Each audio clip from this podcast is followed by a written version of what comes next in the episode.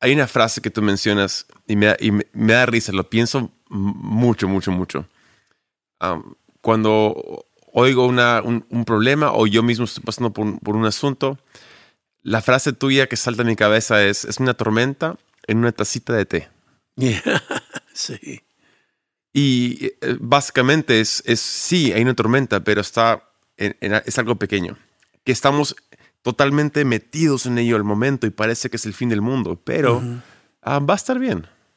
Sí, muchas de las grandes, grandes cosas que vemos pasa en una o dos semanas.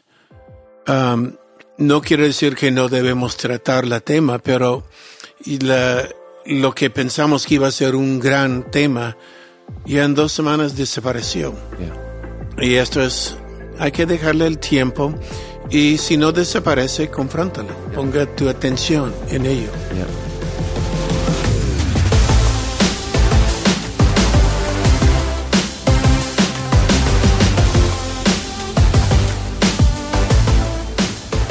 Hey, ¿qué tal? Y muy bienvenidos al Haciendo Iglesia Podcast. Yo soy Taylor y aquí estamos con mi padre, el pastor Robert.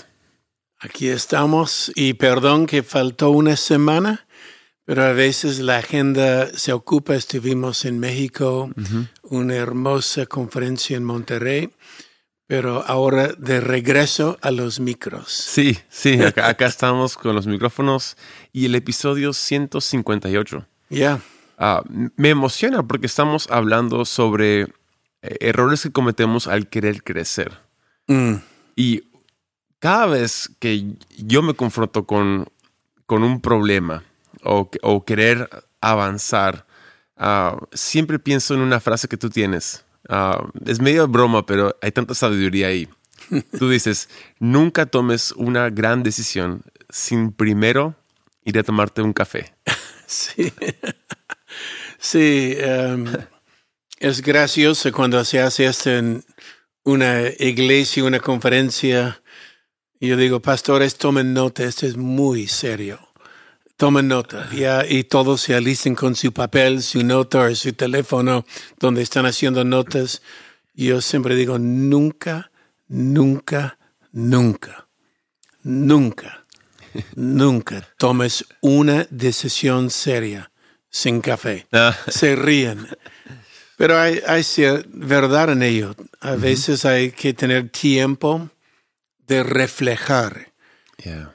Ah, muchas veces cuando estamos en un crisis o estamos en una disciplina con alguien en la iglesia o enfrentando algo, ah, toma, es necesario reflejar.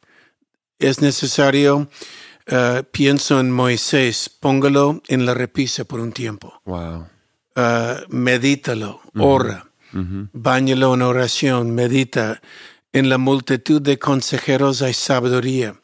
Aconseja con otros pastores, ah, pero de un nivel de madurez avanzado. Ah, siempre hay cosas que, porque muchas veces la primera reacción, después de tiempo, ya enteramos de más ah, detalles o encontramos más que no sabíamos, mm. pero ya hemos declarado. Wow. Entonces hay que tener cuidado en esto, sí. Sí, tomar decisiones antes de reflexionar sobre ellas a profundidad. Mm. Y es que, honestamente, hay, la vida es tan compleja. Es, la iglesia es tan complicada en, varios sentidos. No, es, no siempre es dos más dos igual a, a cuatro. Ah, es, es, es, gris eh, eh, entre, entre el blanco y negro, ¿no?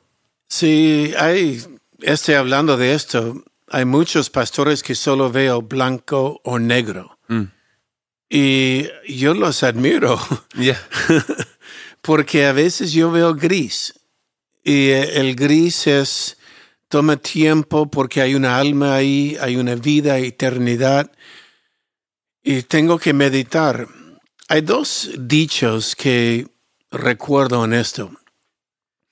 Uno es, es un dicho, uh, la madurez, o perdón, la inmadurez conoce las normas.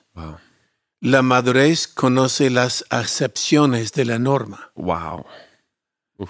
Es decir, hay normas, pero hay que ver cada persona individual.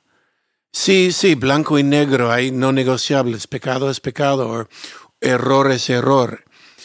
Pero al escuchar los detalles, porque no todo cuando entra eh, es pecado, a veces simplemente eh, es una decisión. A veces la norma misma hace que la cosa se pinte gris. Wow. Uh, uso el ejemplo mucho de pantalones de una historia antigua. Cuando estuve en una iglesia y la iglesia no permitía que la mujer pone pantalón. Era la norma. Y un día viene una señora muy elegante en un traje de pantalón uh, también uh, elegante, pero conservador. Y el pastor se acerca a ella. Yo estaba con él y él dice, perdón, pero en esta iglesia no permitimos pantalón. Y ella, en una manera muy cortés y delicada, dijo, pastor, es que tengo un problema médico, tengo que usar pantalón. Y él dijo, no me importa. La excepción de la norma. Entonces, en madurez conoce la norma, madurez conoce la excepción. Y hay que ver cada persona como individuo. Hay que ver cada persona como un individuo. En otras palabras, toma el tiempo de escucharlos. Yeah. Toma el tiempo de decir qué estaba pensando. Mm. Uh, a veces de- usamos la palabra confrontar. Yeah. Y confrontar muchas veces le, le dice, hay que confrontarlo. Hay pastores que le encanta la confrontación. Yeah. Ah, yo veo una alma y veo familias. Mi búsqueda no es descubrir el error. Mi búsqueda es restauración, gracia audaz. Yeah. Wow. Entonces, la palabra confrontar quiere decir con frente.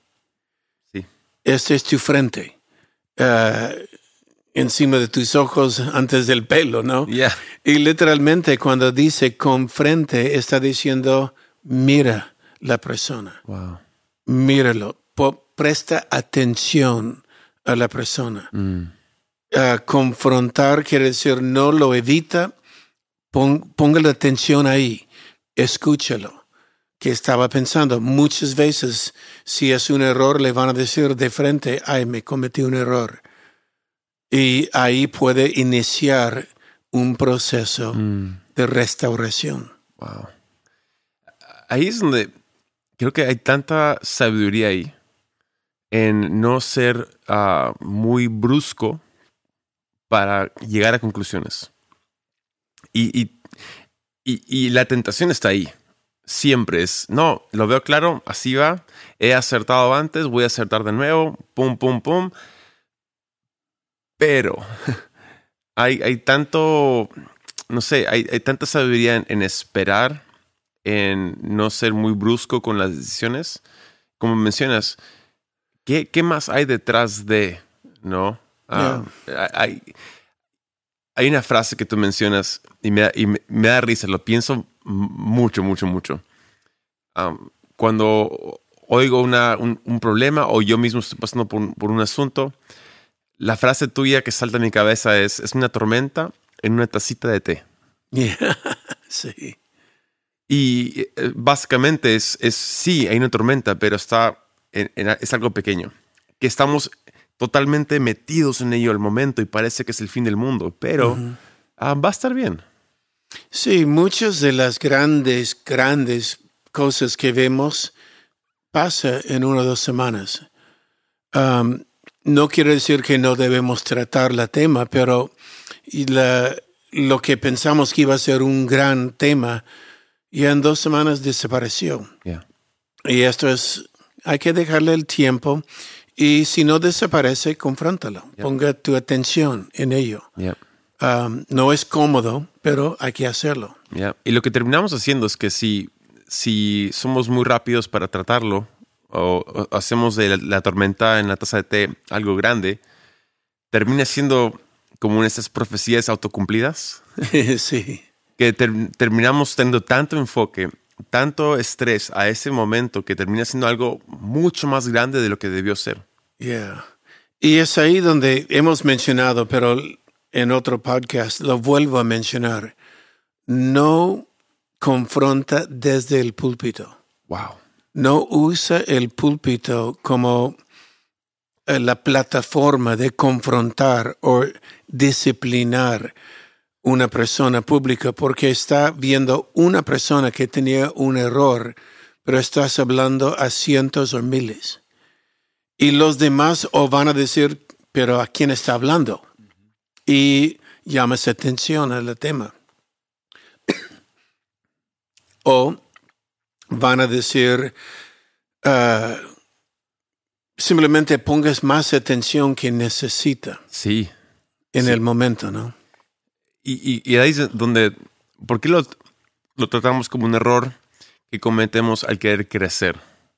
Es que, digamos, un bebé que está creciendo ah, Va a ensuciar su pañal. va a ensuciar su pañal, ¿no? Ah, te, te va a vomitar encima, ah, va a tocar lo, lo que no debe tocar. Sí, y, y- y- y cuando algo está en su infancia, los errores son más obvios.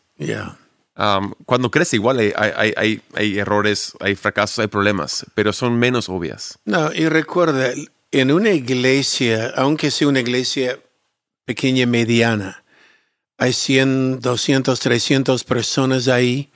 Cada uno viene con una semana, con un trasfondo, con una historia, con ah, heridas en su pasado no sanadas. Um, cada uno es una historia. Y toma el tiempo de ministrar para entender de dónde viene esto. Wow. Ah, y si usa el púlpito para tratar una tema pública, ya está, como dice, tomando la tempestad de la taza y poniéndolo en el, el mar.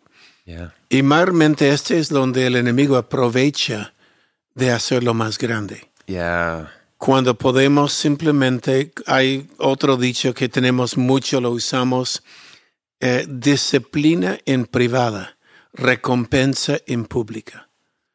La disciplina, la disciplina bíblica siempre es va uno a uno. Si no hay cambio, va dos a uno. Lleva un testigo. Mm. Si no hay cambio, si no hay arrepentimiento, ¿qué quiere decir la palabra cambio? Ya ante los ancianos, el último recurso es ante la congregación. Wow. Entonces, disciplina en privado. Yo me doy cuenta, 99 punto tanto por ciento, yo puedo arreglarlo en privado. Yo puedo entrar y decir, mira, descanse un tiempo, refleja sobre lo que acaba de pasar, ah, pero la iglesia no tiene que enterrar del error. Wow. Um, disciplina en privada, recompensa pública. Ah, ¿Por qué? Porque si disciplina es en pública, lo único que va a causar es que la gente tiene temor de admitir que estoy débil en un área de mi vida Yeah. no lo van a confesar, no lo van a tratar en un grupo pequeño, no va a haber liberación porque tiene temor. No, si el pastor anuncia públicamente lo que estoy luchando en mi vida, entonces ay, ay. sí, Y, y ahí gente termina con, como no lo quiere, no, no lo quieren exponer o, o poner en la mesa porque van a ser avergonzados, terminan, terminamos con gente en esclavitud por Yeah. más tiempo de lo debido. la meta nuestra es que personas conocen a Dios. Mm. Segundo, que tengan libertad. Yeah. Y muchas veces hay hábitos dañinos que hemos acumulado en la vida. Hay un trasfondo de daños que otro le ha hecho, personas que han sido heridos o abusados. Ah, y este herido o abuso que han recibido causa que reacciona de una manera. Entonces, tome el tiempo de confrontarlo. Ponga atención Wow. en privado, Yeah. cuanto más puede. Uf. Y la meta nuestra es ganarlos para Cristo. N- La meta nuestra es amarlos uh, no es simplemente el amor de castigarlos. Yeah. No. Lo, lo hemos mencionado bastantes veces y es uno de nuestros, perdón, de nuestros ADNs en Camino de Vida y es gracia audaz. Y, y creo que aquí aplica profundamente eso, ¿no? Donde preferimos errar dando demasiada gracia que errar dando demasiada justicia. Sí, ¿cuántas veces lo hemos dicho? Mm. ¿Cuántas veces lo vuelvo a decir? Yo no quiero equivocarme dando un juicio rápido, como hemos hablado, un juicio instantáneo, pero no, es claro, es pleno. Es, yo traté esto antes en otra persona y es claro, y después enterarme que mi juicio fue equivocado. Wow. Porque ahora estoy poniendo un pecado sobre otro, Mm. pero ya es mío por haber juzgado equivocada. Wow. Y como líder en la iglesia, vamos a tener que rendir cuentas. Um, entonces hay que tener mucho cuidado. Tome el tiempo de que estaba pensando, pero prefiero errar en gracia. Prefiero errar en ser amoroso y eh, dándole una visión, ok, tropezaste. Recuerda Proverbios, el hombre justo cae siete veces Mm. y la octavo se levanta. Wow. Primeramente, hay que pensar en este verso en un par de temas. Uf. Número uno, el hombre justo cae. ¿Puede caer el hombre justo? ¿Es posible que caen los justos? El hombre justo cae siete veces, más de una vez, repetida. Mm. ¿Es posible que el justo cae y él lo hace repetidamente? ¿Ya no es justo o sigue siendo justo? Wow. Pero la Biblia dice, vuelve a levantar. Y es ahí donde va mi esperanza. Wow. Vuelva a levantar. Ya. Y ahí creo que terminamos construyendo una, una reputación. Bueno, de ambas formas. Una reputación de ser un líder severo o una reputación de ser un líder ah, generoso, ah, lleno de gracia. Y No, y vamos a ser criticados. Si uno es una iglesia que prefiere errar en gracia, te van a criticar otras iglesias. Como es una iglesia que acepta el pecado. Wow. Es que no saben lo que hacemos en privado, en corregir y en amar. Um, y no lo van a saber. Pero ah, sí le van a criticar y este es- da una pena que iglesias critican a otra iglesia, pero sucede Sucede. y simplemente guarda nuestro corazón delante de Dios y con el rebaño que Dios nos ha dado, deseando lo mejor por ellos. Y si una ovejita cae, lo levantamos. Si cae siete veces, el octavo ahí estoy para levantarlo Yeah. porque es el trabajo nuestro como pastores de rebaño levantar. Wow. Eso me fascina. Yeah. Y hay, hay- hay una frase de um, el que fundó Pixar, Ed Catmull, con Steve Jobs. Y él dijo, ahora mismo en Pixar hay un problema de lo cual yo no- aún no me he dado cuenta. Es un problema que puede probablemente ser lo que hunde a Pixar. Y, él decía, puedo volverme un cazafantasmas de ir buscando y ver, hay problemas y problemas, pero más que nada, no, voy, no voy a tener una actitud de, de- de ser un martillo buscando clavos. Pero cuando sale el problema, cuando descubro un problema, voy a, voy a celebrarlo. Porque acabo de ver algo que no veía antes. Yeah. Acabo de descubrir algo que estaba oc- oculto a mí y ahora lo puedo tratar. Si permaneciera oculto, va a crecer más el problema. Pero al poder verlo ahora es, es una bendición. Y eso a mí me, me cambia mucho la actitud. En vez de estar frustrado y, y amargo porque, ay, ¿cuándo, ¿cuándo no tenemos un problema? Cada problema que descubrimos, cada, cada, cada asunto que vamos entendiendo es una oportunidad para traer gracia, para traer um, respuestas, para levantar cuando alguien estaba caído. Es, es eh, hermoso eso. No, uh, una vez más, repasando lo que hemos dicho en otro episodio. Yeah. Uh, ¿Qué buscas en la vida? Wow. Recuerda, en el desierto hay dos aves, el buitre y el colibrí. Yeah. Cada mañana el buitre se levanta y dice, voy a buscar carne, algo carne, algo muerto. Sí. Cada día levanta el colibrí y dice, voy a buscar un flor, voy a buscar miel. Wow. Y cada uno encuentra lo que busca. Yeah. Entonces, cuando levanta en la mañana, ¿qué busca? ¿Estás buscando lo mejor en la gente o lo peor?